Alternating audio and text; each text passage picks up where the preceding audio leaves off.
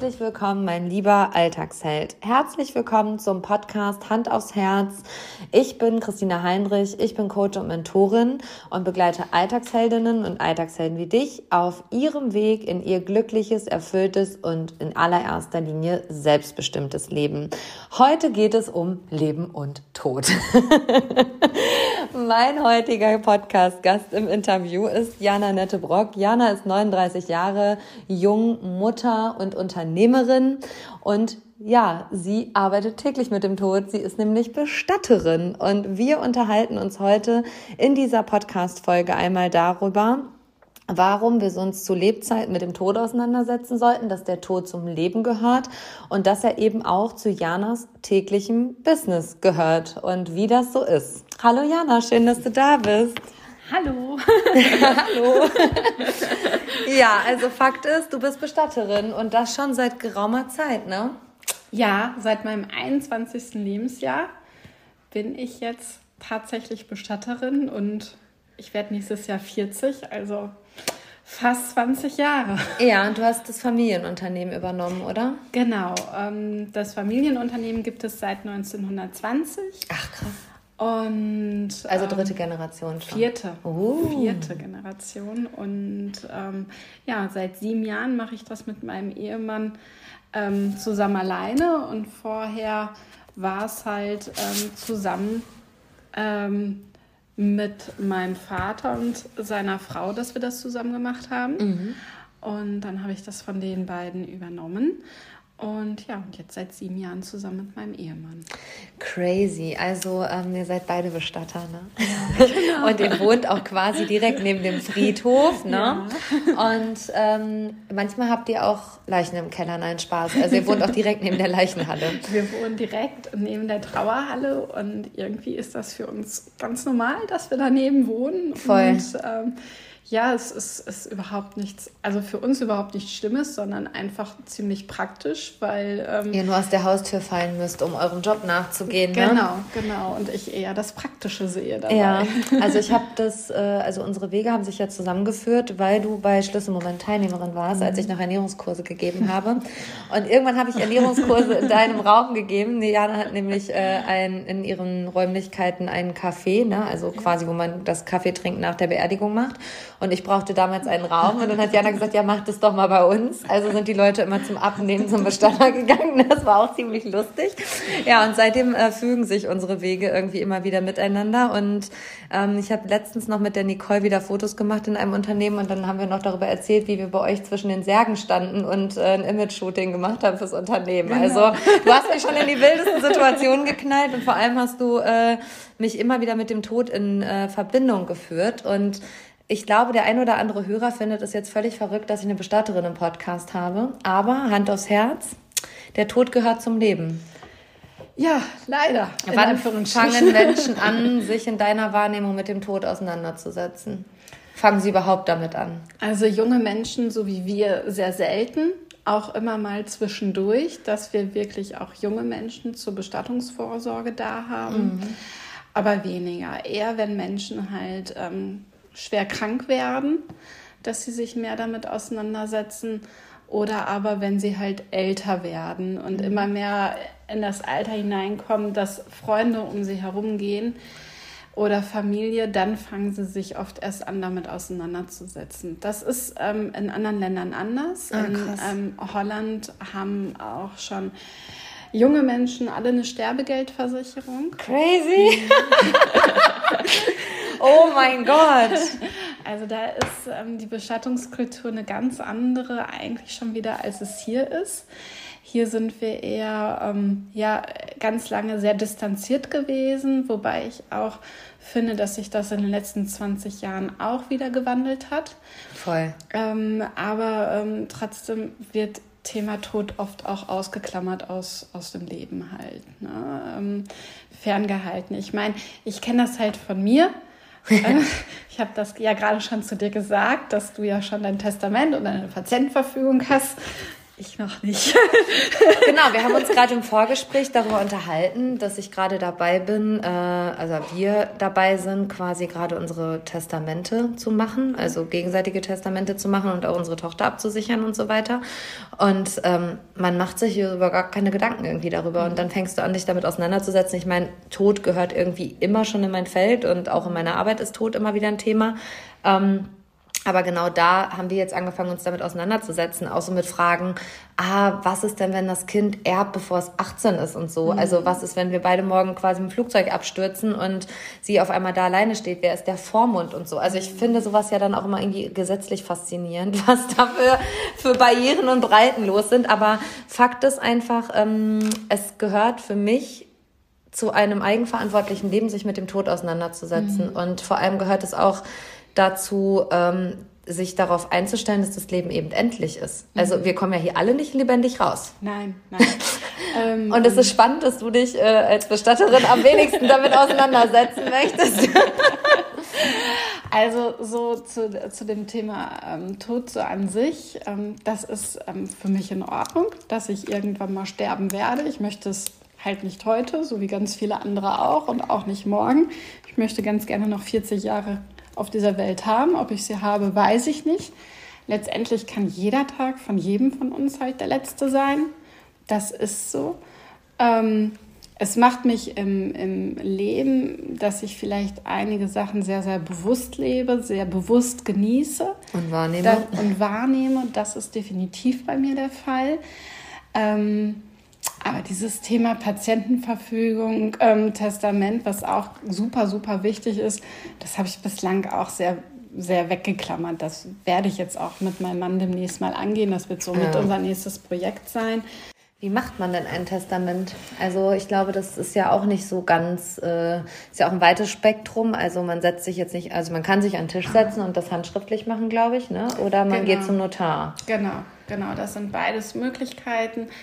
Ähm, das muss jeder für sich selbst entscheiden, ähm, welcher Weg da für sich richtig ist. Mhm. Ich, ähm, bin, ich glaube, dass es definitiv kein richtig oder falsch gibt, sondern es kommt immer auf die auf den einzelnen Menschen drauf an halt. Mhm. Und ähm, dann ähm, gibt es halt die Möglichkeit, es handschriftlich zu Hause zu machen oder zum Notar zu gehen und was letztendlich das Richtige ist das soll jeder für sich selber entscheiden. So mit ganz vielen anderen Dingen auch. Auch bei, mhm. beim Thema Tod an sich gibt es halt auch kein richtig oder falsch. Und man muss sagen, wenn jetzt jemand stirbt, dann rufe ich ja den Bestatter an. Mhm. Und dann kommst du. Mhm. Also dann wird erstmal wahrscheinlich, äh, kommst du nicht sofort, ne? sondern dann kommt erstmal der Mitarbeiter, der den Verstorbenen abholt und dann kommst du. Mhm. Also bist ja eigentlich, nicht eigentlich, sondern bist meistens in einer völligen Krisensituation. Ne? Also kommt drauf an, wie derjenige verstorben ist. Aber meistens ist es natürlich so eine Überschwall an Emotionen, Trauer, Hilflosigkeit. Also du bist da ja auch ganz häufig Therapeutin, mhm. oder? Ja, wir sind also definitiv sind wir ganz, ganz häufig Therapeuten. Auch da ist es ähm, recht unterschiedlich und das ist halt dieses ähm, Spannende in Anführungsstrichen bei uns im Beruf, dass wir Menschen in den unterschiedlichsten ähm, Lebenssituationen kennenlernen. Wenn jemand plötzlich verstorben ist, ähm, dann stehen die erst am Anfang ihrer Trauer, dann sind die erstmal noch ähm, völlig geschockt und ähm, müssen erstmal das realisieren, was da dann jetzt überhaupt passiert ist. Wenn ähm, jemand lange krank gewesen ist, dann ähm, sind die Menschen ein und ähm, die, die Menschen sind begleitet worden, zum Beispiel vom Hospiz mhm. oder von anderen Sterbebegleitern halt, also sind schon etwas länger da drin. Die sind einfach in anderen Punkten in ihrer Trauerphase als bei dem plötzlichen Voll. Tod. Und da muss man sich halt jedes Mal drauf neu einstellen. Auch gibt es die Menschen, die sicherlich auch mal wütend sind. Die sind gar nicht wütend auf mich, aber die sind nee. wütend auf die Situation. Und das dann nicht irgendwie auf mich oder auf uns dann zu projizieren. Das ist, ähm, das musste ich halt auch lernen und muss ich auch immer zwischendurch mal lernen, dass ich dafür in den Momenten überhaupt nichts halt kann. Mhm. Ähm, und ähm, ja, und ähm, ich lerne halt auch die unterschiedlichsten sozialen Schichten kennen. Voll. Ne? Also, das glaube ich auch so. Also von bis, ne? Da ja, ist ja alles dabei. Das ist alles mit dabei und ähm, das ist halt, äh, kein Tag ist wirklich wie der andere. Wir können auch nie sagen, wie der Tag wird. Ja, voll. Also so Planungen bei uns sind schwierig. voll. voll. Und ähm, ja, und ähm, das ist so dieses Aufregende halt, ne? das, was auch irgendwo Spaß macht, was die, so diese tägliche Herausforderung ist. Weil ein Beruf muss auch auf der einen Seite Sonst könnte ich diesen Beruf nicht schon 20 Jahre machen. Und ja, ich möchte ihn ja auch gerne machen, bis ich in Rente gehe. Ähm, und ähm, ja, so diese unterschiedlichsten Menschen und ihre unterschiedlichsten Charaktere kennenzulernen. Und wir haben vorhin auch von einer Situation äh, gesprochen und man muss sagen, du musst dann auch ganz häufig situativ entscheiden. Also mhm. äh, ist jetzt zum Beispiel eine Aufbahrung dem Angehörigen noch zumutbar? Also will ich das, will er das wirklich? Also in dem Moment ist der natürlich total in seiner Emotion. Du willst nicht bevormunden, du willst nicht übergriffig sein und gleichzeitig ist das ja eine ganz krasse, achtsame Kommunikation, die das Ganze auch braucht. Also so ganz viel Feingefühl. Also ähm, ähm, da, auch das ist, wenn ich den, also viele meiner Kollegen, die ähm, sagen, eine offene Aufbahrung ist ganz, ganz wichtig. Ähm, ich sage das aus meiner persönlichen Erfahrung, die ich gemacht habe, ähm, ist das ganz unterschiedlich. Es gibt die Menschen, für die das ganz wichtig ist, ja. den Verstorbenen nochmal zu sehen. Und es gibt die Menschen, die ähm, die haben sich bereits verabschiedet. Und ich weiß, dass als meine Oma gestorben ist, also meine eine Oma gestorben ist, die, für, da war es mir auch wichtig, dass wir die nochmal aufbauen, nochmal schick machen. Ja. Ähm, dann lag die ähm, im Sarg und wir haben uns alle verabschiedet. Und ähm, dann habe ich eines Nachts geträumt, also kurz nachdem sie verstorben ist, habe ich dann geträumt, dass ähm, ich stand auf einmal in einem Raum, wo meine mhm. Oma in dem Sarg gelegen hat.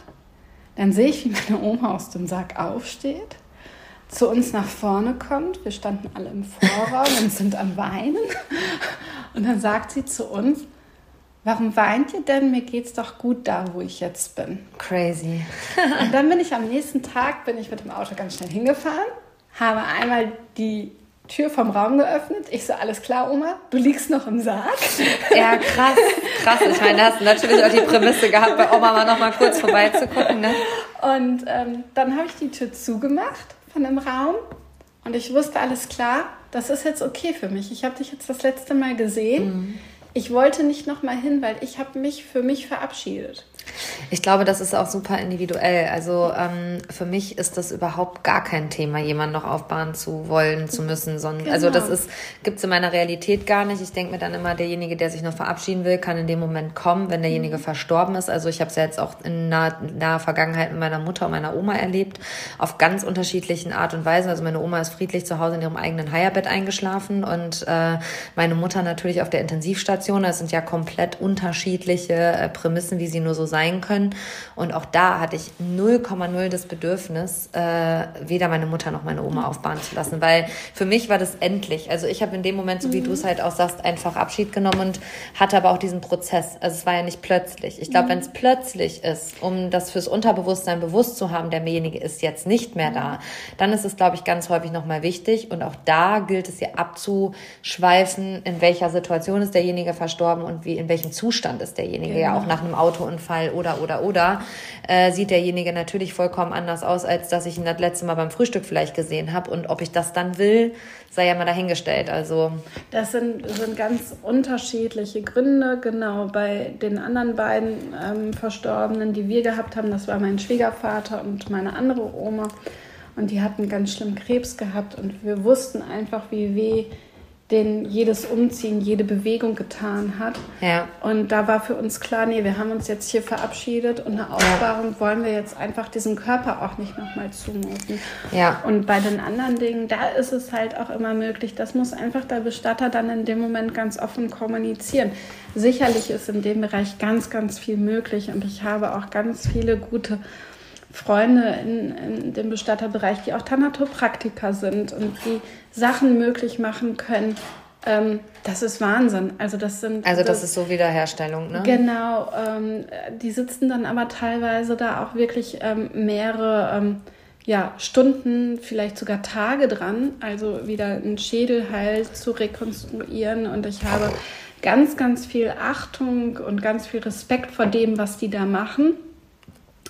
Ähm, aber das müssen letztendlich immer die, die Angehörigen einfach für sich selbst entscheiden. Und das ist etwas, es gibt kein richtig oder falsch. Das, was für mich richtig ist, ja, das genau. mag für alle anderen noch lange nicht richtig sein. Genau, und also einfach auch nochmal so zusammengefasst beim Sterben und beim Leben. Also gerade beim Sterben gibt es kein richtig und kein falsch. Genau. Das ist super intuitiv, da findet jeder seinen Weg. Und ähm, letztlich äh, haben wir auch gerade darüber gesprochen, dass ich gesagt habe, ja, aber wer ist denn jetzt dein Kunde? Der mhm. Verstorbene oder letztlich die Angehörigen? Und ich meine, dann hast du gesagt, das ist ganz unterschiedlich. Der, ähm, dein Mann, der ja nun mal die Bestattungen dann auch macht, für den ist ja letztlich der Mann im Sarg oder die Frau im Sarg der Kunde. Und für dich ist eher der Kunde, der Auftraggeber, sprich die Angehörigen. Also das ist auch eine ganz individuelle Wahrnehmung, wie man das dann halt so wahrnimmt. Ähm, Würdest du sagen, dass Menschen vorbereitet sind auf den Tod? Also quasi sich bewusst darüber Gedanken gemacht haben, wie möchte ich beerdigt werden? Ähm, äh, ja, wie geht die Zeremonie vonstatten, etc. pp? Ähm, ganz sicher gibt es das ähm, schon. Ja. Ähm, also immer, immer mehr, dass die Menschen sich dessen bewusst sind. Was ja. wollen sie denn? Aber es gibt halt auch immer noch die ähm, Sterbefälle, wo dann die Angehörigen mich anrufen und ich meine, auf unser ganzes Gespräch baut hinterher, unser ganzes Beratungsgespräch baut hinterher auf die Frage auf, soll es eine Sargbestattung oder eine Urnenbestattung werden? Und ähm, danach entscheidet sich halt die Grabart, ähm, mhm. wo, ob die Trauerfeier am Sarg oder an der Urne gemacht wird. Ja. Also ganz viele Sachen, die mit entscheidend sind. Und die sagen, dann gibt es immer noch Menschen, die zu mir sagen, ja, nee, weiß ich auch nicht. Was ist denn richtig? Und dann kann ich eigentlich nur erklären, okay, ihr Lieben, das ist eine Sargbestattung, das ist eine Urnenbestattung und jetzt schlaft noch mal ein, zwei Tage darüber mhm. und dann unterhalten wir uns noch mal. Und ähm, es gibt auch die Menschen, die, ähm, wo auch der, der Sterbende an sich sich nie mit, ähm, oder der jetzt verstorben ist, sich nie mit den Angehörigen darüber unterhalten hat, die diese der dieses Thema immer abgeblockt hat. Und dann kommt und der luftleere Raum und dann wird es halt super schwierig. Ne? Genau, weil dann sitzen die bei mir und dann fragen die sich halt die ganze Zeit bei jeder Frage, die ich stelle, ob es ja, richtig ist. Genau, genau. Und da ist es unheimlich erleichternd auch für die trauernden Angehörigen, ähm, man muss es ja nicht unbedingt mit einem Bestatter machen, aber dass es wenigstens die Angehörigen wissen, was ja. für Wünsche, was für Vorstellungen hatte der denn, weil ansonsten sitzt man da die ganze Zeit und zu der Trauer, die dazu kommt, quält man sich noch mit den Fragen, mache ich das denn jetzt auch alles in dem Sinne halt? Also ich muss sagen, ähm, ich habe es jetzt ja bei meiner Oma im Juni erlebt, mhm. die war krass. Also die hatte sogar aus der Zeitung einen Trauerspruch ausgeschnitten, ne, aus der Tageszeitung, hat darüber geschrieben, ähm, hat einen Umschlag gehabt, mein letzter Wille, und dann stand da auf diesem Ding, äh, diesen Spruch möchte ich in der Zeitung haben. Also die war krass vorbereitet, die 90-jährige Frau, wo ich gedacht habe, Chapeau, du warst immer schon organisiert, aber dass du so krass vorbereitet bist, dass du schon eine Liste hast, wer zum Kaffee trinken kommt, wer eine Kaffeekarte kriegen soll, etc., das hat die alles handschriftlich aufgeschrieben, ne? also so richtig schön in ihrer Handschrift, noch nicht mehr im PC oder so. Und ich habe gedacht so, Chapeau, Oma, also einen Plan vom Leben hattest du, vom Plan vom Tod hattest du auch. Also das war so, wir sind zum Bestatter und wir haben, der, da gab es nicht viel zu diskutieren. Ja. Es, es musste eine Urne ausgesucht werden, äh, das Urnengrab war schon gekauft. Es war einfach nur noch bam, bam, bam und innerhalb von vier Tagen war die Frau unter der Erde. Also das war so crazy und da habe ich gedacht, na ja, und eigentlich ist es total wünschenswert, weil du hast in dem Moment ja auch andere Dinge zu tun beziehungsweise dein psychosomatisches System, als die Gedanken darüber zu machen, wo bestatten wir, wie bestatten wir, was für einen Spruch nehmen wir hier, was für eine Kartenhaptik und schlag mich tot. Also da triffst du ja tausend Entscheidungen innerhalb von kürzester Zeit. Und ich habe da auch aus meiner mentalen Sicht und auch aus meiner Mentorinnen-Sicht eine ganz harte und ehrliche Meinung und bin einfach immer so, dass ich sage, pass mal auf, du kannst dich hier im Bereich der Persönlichkeitsentwicklung und Entfaltung äh, begeben. Das bedeutet aber gleichzeitig für mich, wenn ich dich begleite, dass du dir bewusst machst, dass diese Renn dieses, diese Lebensreise einfach endlich ist mhm. und dass es deine Eigenverantwortung ist, dich in deinem Leben auch mit deinem Tod auseinanderzusetzen, weil wenn du da nicht bereit für bist, dann brauchst du auch nicht losgehen, dich persönlich entwickeln. Mhm. Weil diese Entwicklungsreise, das ist die einzige Reise in unserem Leben, die im Tod endet. ähm, da müssen wir uns auch mit dem Tod auseinandersetzen. Und ich hatte letztes Jahr im November einen Alltagsheldinnenkurs und bin auch mit denen abends im November auf den Friedhof gegangen und habe gesagt, so, wir nehmen jetzt mal die Energie wahr und wir gucken mal, was das so mit euch macht und so. Und da sind so viele Themen hochgekommen, einfach auch in dieser Frauengruppe, wo die gesagt haben, krass, du hast uns ja eigentlich in Anführungsstrichen dahin bewegt, uns damit auseinanderzusetzen. Und ganz viele von den jungen Frauen, also ich würde sagen, die sind alle zwischen 25 und 45 gewesen, haben danach angefangen, sich mit dem Tod auseinanderzusetzen und haben angefangen, darüber nachzudenken, möchte ich Sarg oder Uhren bestattet werden. Also wie so ein Fragebogen zu beantworten und haben dann auch mit ihren Partnern und Ehemännern und so weiter darüber geredet und die waren alle so, oh krass. Aber gleichzeitig haben sie auch alle gespiegelt, wie gut es war, das zu tun, weil eben auch der Weg der persönlichen Entwicklung dadurch viel schneller geht, weil man einfach klar hat, ah, das endet hier nicht lebendig. Nein, ne? Also nein. Das ist halt meine Meinung dazu. Und ich meine, da kann jeder auch eine andere Meinung haben, aber für mich gehört es zur höchsten Form der Eigenverantwortung, sich mit der Endlichkeit seines eigenen Lebens auseinanderzusetzen. Und ähm, ich meine, wir sind beide Mütter. Da ist das halt schon nochmal so Oh ja, krass. Also ich hatte gestern Abend auch noch ein Gespräch mit meiner Cousine, wo ich gesagt habe, du, ich mache gerade mein Testament und ich würde gerne, dass du der Vormund meiner Tochter wirst. Und dann war sie so, ja, ja, ja, klar. Ich so, ja, wenn dich das überfordert, äh, sagst du das ruhig. Ne? Und sie so, nee, nee, nee, ich finde das eigentlich total cool, dass du mich fragst, weil das ist ja schon eine große Verantwortung, die du mir damit auch zutraust. Und auch da untereinander einfach ehrlicher darüber zu reden, weil was passiert denn, wenn ich morgen nicht mehr bin? Die macht ein Testament auf und dann ist sie der Vormund und fragt sich, aha, und was soll ich jetzt hier entscheiden, meine liebe Cousine? Also wäre schön gewesen, hättest du mir vorher mal deine Wünsche auch beigebracht die, oder Erwartungshaltung, die du jetzt hier an der Sache hast. Ne? Also das sind halt so Dinge, wo ich immer denke, das ist einfach auch unsere Pflicht als Mama. Also so, ja. äh, wenn wir Töchter haben und auch Söhne haben. Ne? Aber ja. Ähm, ja, also der Tod gehört hier zum Daily Business von Frau Nettebrock. Und du bist so reingeboren in das äh, Bestattergeschäft, mhm. ne? Mhm. Also, ähm, ja, ich bin ein Patchwork-Kind. Mhm.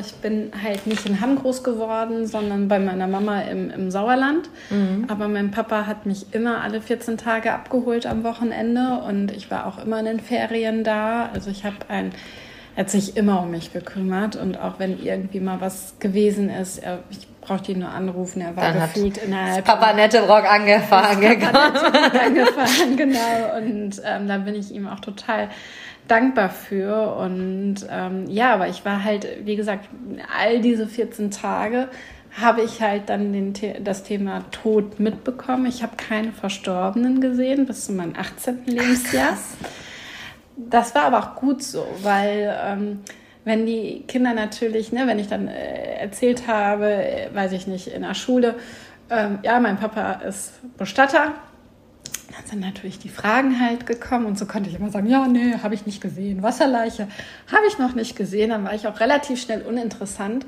Ja. Und ich weiß nicht, wie ich das vielleicht ähm, bis zu einem gewissen Alter vielleicht anders gemacht hätte. Gar nicht, mhm. weil ich es böse gemeint hätte, aber vielleicht, weil ich es vielleicht ganz toll gefunden hätte, mit cool zu sein. Zu, cool ja, zu sein.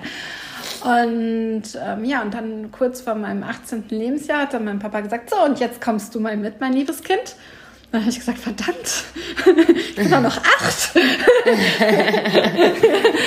Krass. Also da war ich dann doch im ersten Moment sehr, sehr ähm, schüchtern halt. Und dann Papa hat dann aber gesagt, nein, du kommst jetzt erstmal mit und dann gucken wir ganz in Ruhe. Und dann bin ich mitgefahren und dann stand ich auch erstmal so einen Kilometer vom Sarg entfernt und ich durfte jeden Schritt, den ich halt gemacht ja, Papa habe. hat dich da nicht hingeschlört. Hat mich nicht hingeschlört und ganz zum Schluss habe ich dann die Socke von dem Verstorbenen mit angezogen. Und ah, ich war ah, so spannend. mega stolz auf mich. Spannend. und ja, und am Anfang habe ich dann auch wirklich alles zusammen mit meinem Papa gemacht. Also ich habe dann zusammen mit meinem Papa die Überführung und die Aufbahrung gemacht und ich habe zu Papa gesagt, ja, andere gehen mit ihren Töchtern vielleicht ins Kino oder vielleicht dahin und dahin, Papa. Wir machen zusammen Aufbahrungen. Toll. Ja, also ich bin irgendwie witzigerweise laufen mir Bestatter ja auch immer wieder ins Leben. Also ich habe äh, einen guten Kindergartenfreund, dessen Eltern auch ein Bestattungshaus in Hamm haben und äh, da haben wir auch immer gesagt, ja, die haben halt auch Leichen im Keller, ne? Also die haben auch wirklich da gewohnt, so wie ihr. Es ist anscheinend aus dem Bestatter äh, sein, immer vor Ort auch irgendwo zu wohnen.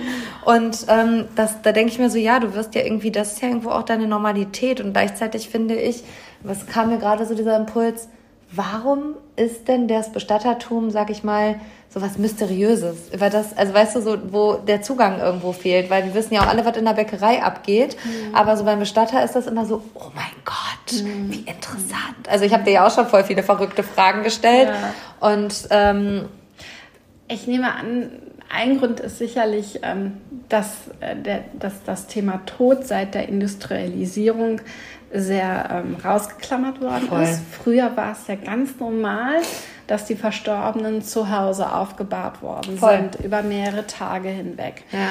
Ähm, mit der Industrialisierung hat sich das geändert, weil da sind die Dörfer halt geschrumpft, die Städte gewachsen und man hatte auch einfach nicht mehr diesen Platz und nicht mehr diese Nachbarschaftshilfe. quasi, ja, genau. Genau, diese Anonymität ist einfach gestiegen. Ja. Und ähm, ich glaube, damit fing das Ganze halt an, dass ähm, da angefangen worden ist, keiner spricht großartig über den Tod. Ähm, und ich glaube, dass einige Sachen, vielleicht klingt jetzt plump, aber vielleicht auch einfach das Fernsehen gefördert hat. Ja, die verschiedenen Serien, die es gibt, voll. Six Feet Under und so weiter. Ja. Und jeder stellt sich vor, das ist so wie in der Serie. Nein, es tut mir leid. sorry,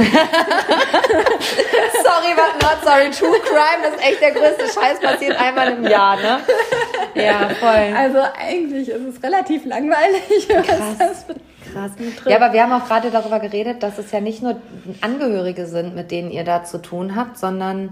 ähm, es ist auch ganz häufig die Kripo oder äh, Obduktionen oder so, ne, dass sowas halt auch irgendwie nicht zum Tagesgeschäft hört. Also es passiert ja jetzt nicht täglich, mhm. aber da hat man ja trotzdem Schnittstellen, von denen auch irgendwie Mensch, entweder glauben die Menschen, das ist das tägliche Business eines Bestatters, wenn sie zu viel Serie geguckt haben, aber es ist eben auch nicht eure tägliche. Nein, ähm, ich kläre auch leider nicht einmal im Monat irgendwie einen mysteriösen Mord auf. Na, schade. Gehe ja auch nicht auf Verbrecherjagd. Ach, schade. ähm, nein, also ähm, äh, tatsächlich in diesen 20 Jahren, wo ich das jetzt mache, oder fast 20 Jahre, ich glaube, wir haben zwei Morde gehabt. Ah, echt? Ja. Krass, aber also, irgendwie auch spannend. Ja, irgendwie auch spannend, aber wenn man das dann so vergleicht, relativ ja. wenig. Ja, halt, ja, wenn ne? man glaubt, dass das das täglich Business ist und es passiert zweimal in 20 Jahren, ist schon wild. Genau, ähm, aber ähm, ähm, warte, jetzt muss ich mal eben überlegen, was die Frage Ich habe nur gefragt, ob das Daily Business ist. Aber Fakt so, ist, ja. ähm, auch nochmal ganz witzige Geschichte. Ähm, wir glauben jetzt die ganze Zeit, dein Bestatter, äh, dein Mann ist auch mhm. Bestatter und ihr habt euch so schön in der Ausbildung kennengelernt als Bestatter. Ne? Man muss ja sagen, dein Mann, der liebe Thorsten, hat ja auch einen riesen Schritt gemacht. Der hat einfach seine Leidenschaft an den Nagel gehangen. Der war ja früher äh, Sport- und Fitnesskaufmann ja. und hat dann sich gedacht, ja, jetzt heirate ich die Bestatterin, was liegt da näher als war doch eine Umschulung, ne? Ja, aber vor, also nachdem er Sport- und Fitnesskaufmann gewesen ist, ähm, das hatte er ja tatsächlich aufgegeben und ist da ah. ähm, ähm, ist ein großes Unternehmen ge ah. gegangen und war dahinter Abteilungsleiter ah. bei einer ah. Beschichtungsfirma. Ah, okay. Also hat sich eigentlich ein vollkommen neues Leben halt ähm, aufgebaut. Ja, ja, und dann kreiert. kam Jana. Und ähm, dann kam ich und dann hat uns ähm, ein Mitarbeiter verlassen. Ja, und dann hatten meine Eltern gesagt, was ist denn mit dem Thorsten? Ich, ich habe damit kein Problem. Ich arbeite gefühlt mit meiner gesamten Familie, dann kann ich auch noch mit meinem Mann zusammenarbeiten. Ja, ja und ähm, dann ähm, hat mein Papa meinen mein Mann angerufen und dann hat er zu meinem Mann gesagt, wir müssen mal was essen gehen. Du bist jetzt der Leiche-Spezialist. Und dann ähm, ist ihm das doch dann trotzdem aber noch freigestellt worden. Ja, ja. Ähm, und mein Papa hat auch gesagt, dass wenn er sich zu diesem Schritt entscheiden würde, würde er natürlich auch eine richtige Ausbildung bekommen. Und dann hat sich Thorsten halt Thorsten ist zehn Jahre älter als ich, glaube, er war 40, hat er sich dann auch tatsächlich dazu entschlossen, noch mal eine Ausbildung zu machen, was ja auch nicht immer leicht nee. ist. Ähm, und mein Papa hat dann auch gesagt, ja, und wenn das dann bei euch beiden nicht klappt, dann kannst du ja immer noch nach München oder nach Wiesbaden gehen und da dann Bestatter sein, Hauptsache. Hauptsache, wir haben jetzt erstmal Bestatter. Vater Nettelbrock ist immer praktisch und orientiert. Hauptsache, wenn es mal getrennte Wege geht, du bleibst dann nicht in Aber es ist lustig so, ne, dass der Papa aufgrund seiner eigenen Trennungsverhältnisse sich ja klar Gedanken schon mal über den Schritt hin, wo er hinaus macht. Kann ich mir richtig vorstellen bei Fadi Nettelbrock. Witzig. Und, ja, aber das hat Thorsten dann einfach auch eine Sicherheit gegeben und dann ähm, hat er sich auch sehr zu meiner Freude dafür entschieden. Und ähm, ja, und dann ähm, ähm haben wir das jetzt wirklich ähm, seit, seit sieben Jahren zusammen. Ich meine, bei uns ist nicht, äh, um Gottes Willen, alles super Sonnenschein, sondern äh, natürlich streiten wir uns auch mal und wir haben auch unterschiedliche Ansichten und da knallen auch mal die Türen. Aber also ihr seid ja auch Ehepaar, Eltern, Unternehmer und Arbeitskollegen. Genau. Das ist genau. auch wild. Also ich kann genau. das nachvollziehen und ich glaube, das ist auch so in meiner Lebenszukunft das Letzte, was ich noch mal will. Aber ich kann die Herausforderungen voll nachvollziehen, Jana. Das ist auch gut, dass du das mal so ehrlich sagst, dass eben nicht immer alles rosa-rot ist. Also ne? Ist nicht alles rosa. Wir wollen ja hier authentisch und äh, cool kommunizieren. Genau, genau ähm, aber letztendlich finden wir immer wieder Wege zueinander und vertragen uns und kommen aufeinander zu. Und ähm, ich glaube, wir machen das ganz gut zusammen. Und ja, und ich hoffe, dass wir beide zusammen dann auch ähm, irgendwann mal in Rente gehen können. Ja. Letztendlich natürlich. Niemand weiß, was die Zukunft bringt, aber das ist unser täglich Aber gestorben Ziel. wird halt ja jeden Tag, ne?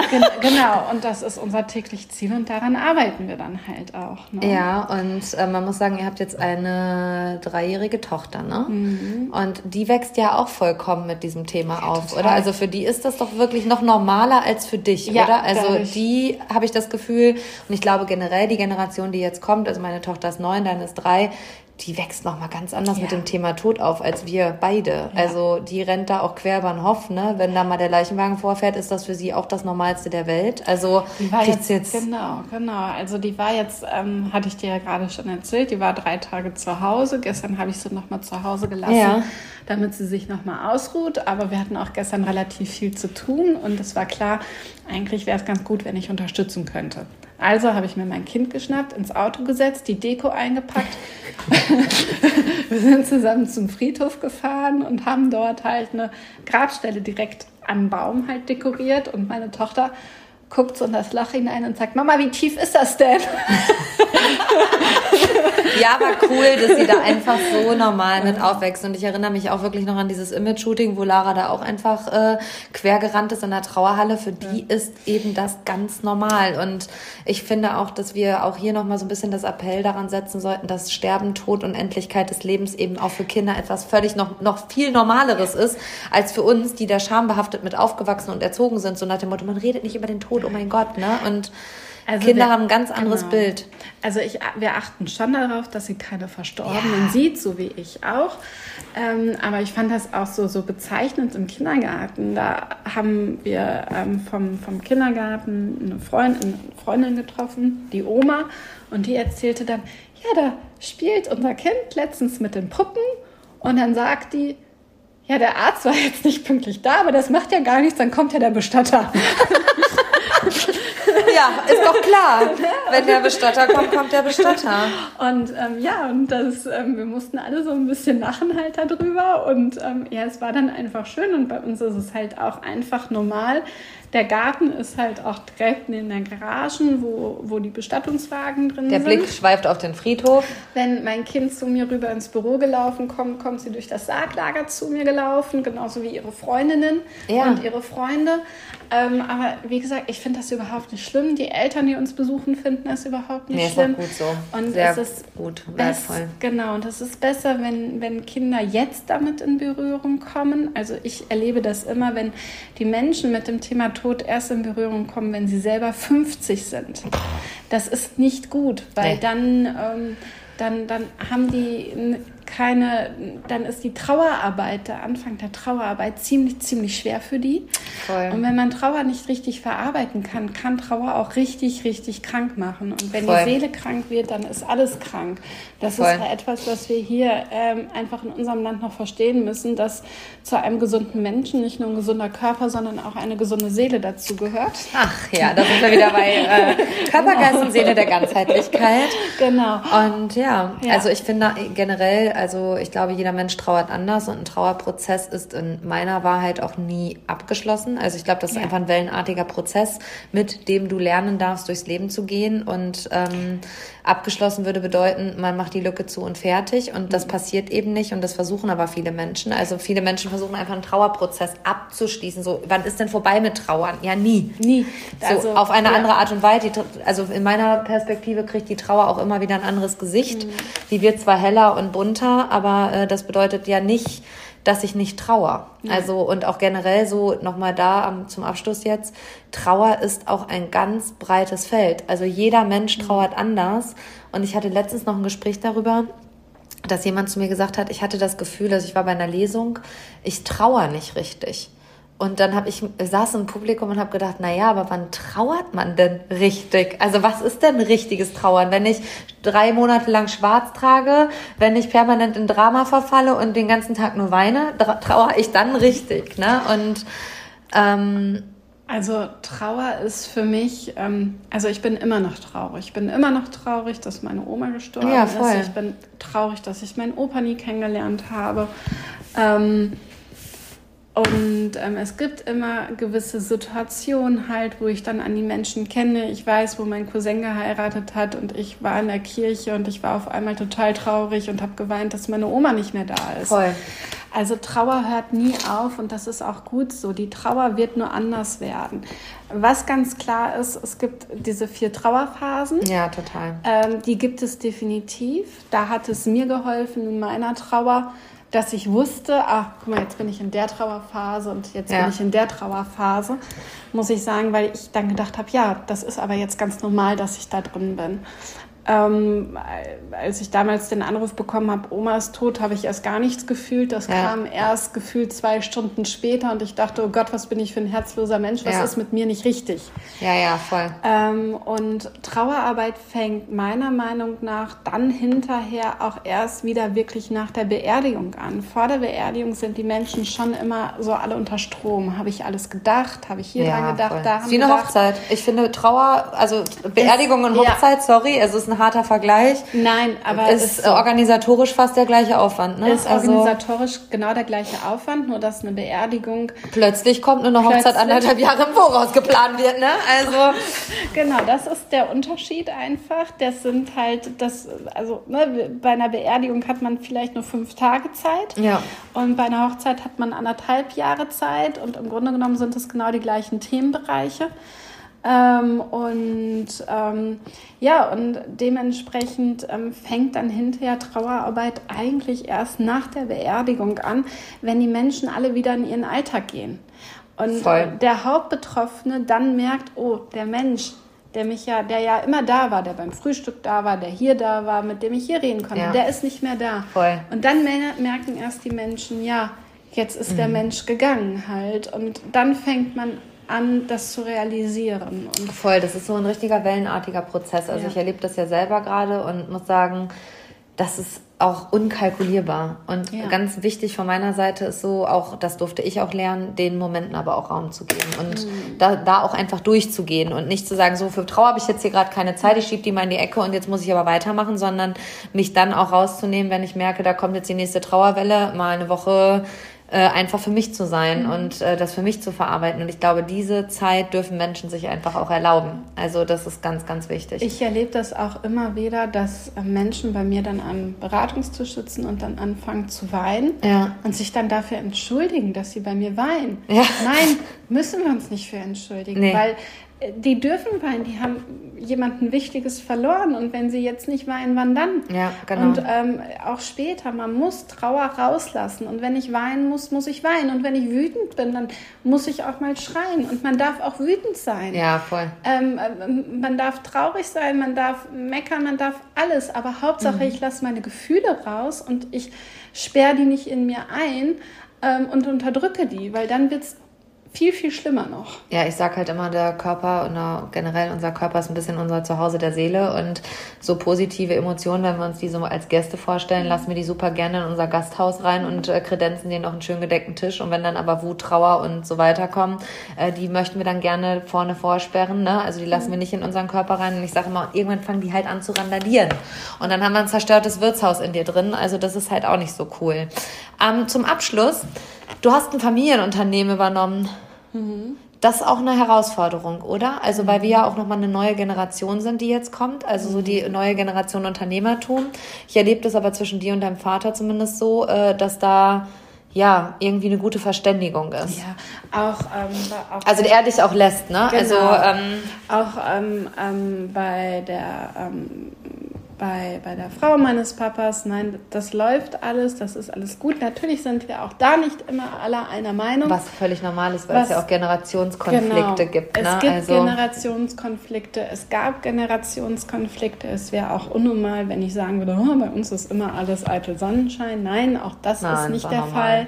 Ja. Ähm, wichtig ist, dass man halt dann auch immer wieder darüber spricht halt. Ne? Und dass man vielleicht auch mal bei dem einen oder anderen sagt, okay, ähm, jetzt ähm, darfst du auch mal diesen Fehler machen. Also wo die Eltern vielleicht dann auch wissen, na, das ist vielleicht nicht so gut, aber gut, das muss sie dann auch einfach mal lernen und da, muss man auch einfach in dem Moment mal Lehrgeld bezahlen. Auch das ist wichtig, ja, dem, demjenigen halt Freiheiten zu lassen und das hoffe ich, dass ich das später mal, egal welchen Weg mein Kind mal einschlägt, ob sie sich für diesen Weg entscheidet oder für einen anderen Weg, dass ähm, man auch da halt der Generation, der jetzt kommt, auch diese diese Freiheit einräumt, Fehler zu machen. Halt. Ja, genau. Und ich glaube, darum geht es. Also es geht nicht darum, äh, es genau so zu machen wie die Eltern, also Nein. dein Vater und seine Frau es vorher gemacht haben, ähm, sondern auch daraus zu lernen und seinen eigenen Weg zu gehen. Und ich glaube, das ist eine Herausforderung in einem Familienunternehmen, gar keine Frage.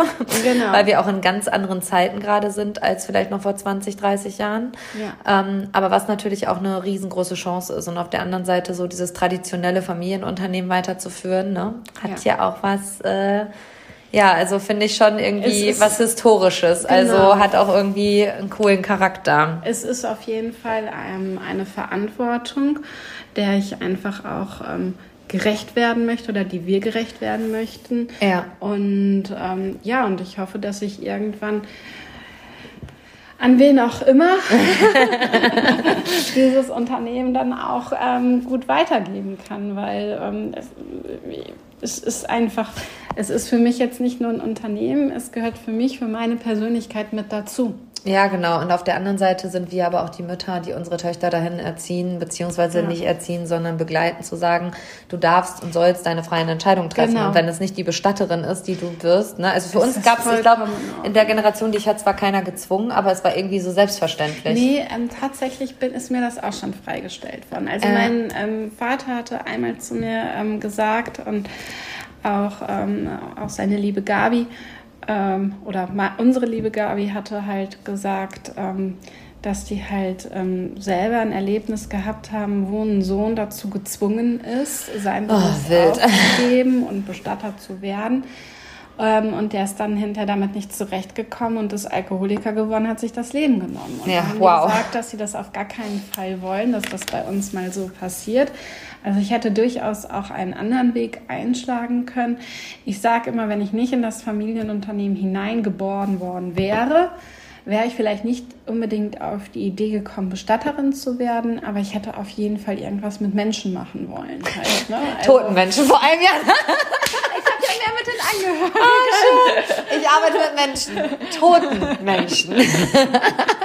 Nein, du arbeitest mehr mit den Angehörigen. Genau. Ja, sehr cool. Das war auf jeden Fall ein guter Einblick in den doch so, äh, sag ich mal, totgeschwiegenen Beruf des Bestatters. Danke, dass du da warst. Sehr Und gerne. Ähm, ja, also da auch nochmal so der Impuls. Ich glaube, da kann man dich auch immer mal fragen, wenn man äh, irgendwelche Fragen hat. Ne? Wir verlinken hier in den Show Notes auch die Homepage des Bestattungshaus Nettebrox und dann könnt ihr euch die Jana nochmal aus nächster Nähe angucken. Vielen Dank. Sehr gerne, meine Liebe. Und äh, hier hat es jetzt geklingelt. Die nächste ja. Klientin steht vor der Tür. Wie passend. Danke, dass du heute wieder mit dabei warst. Und wenn dir der Podcast gefallen hat, teile ihn gerne auf den dir bekannten Social Media Plattformen. Bis ganz bald, deine Christina und danke, Jana. Danke.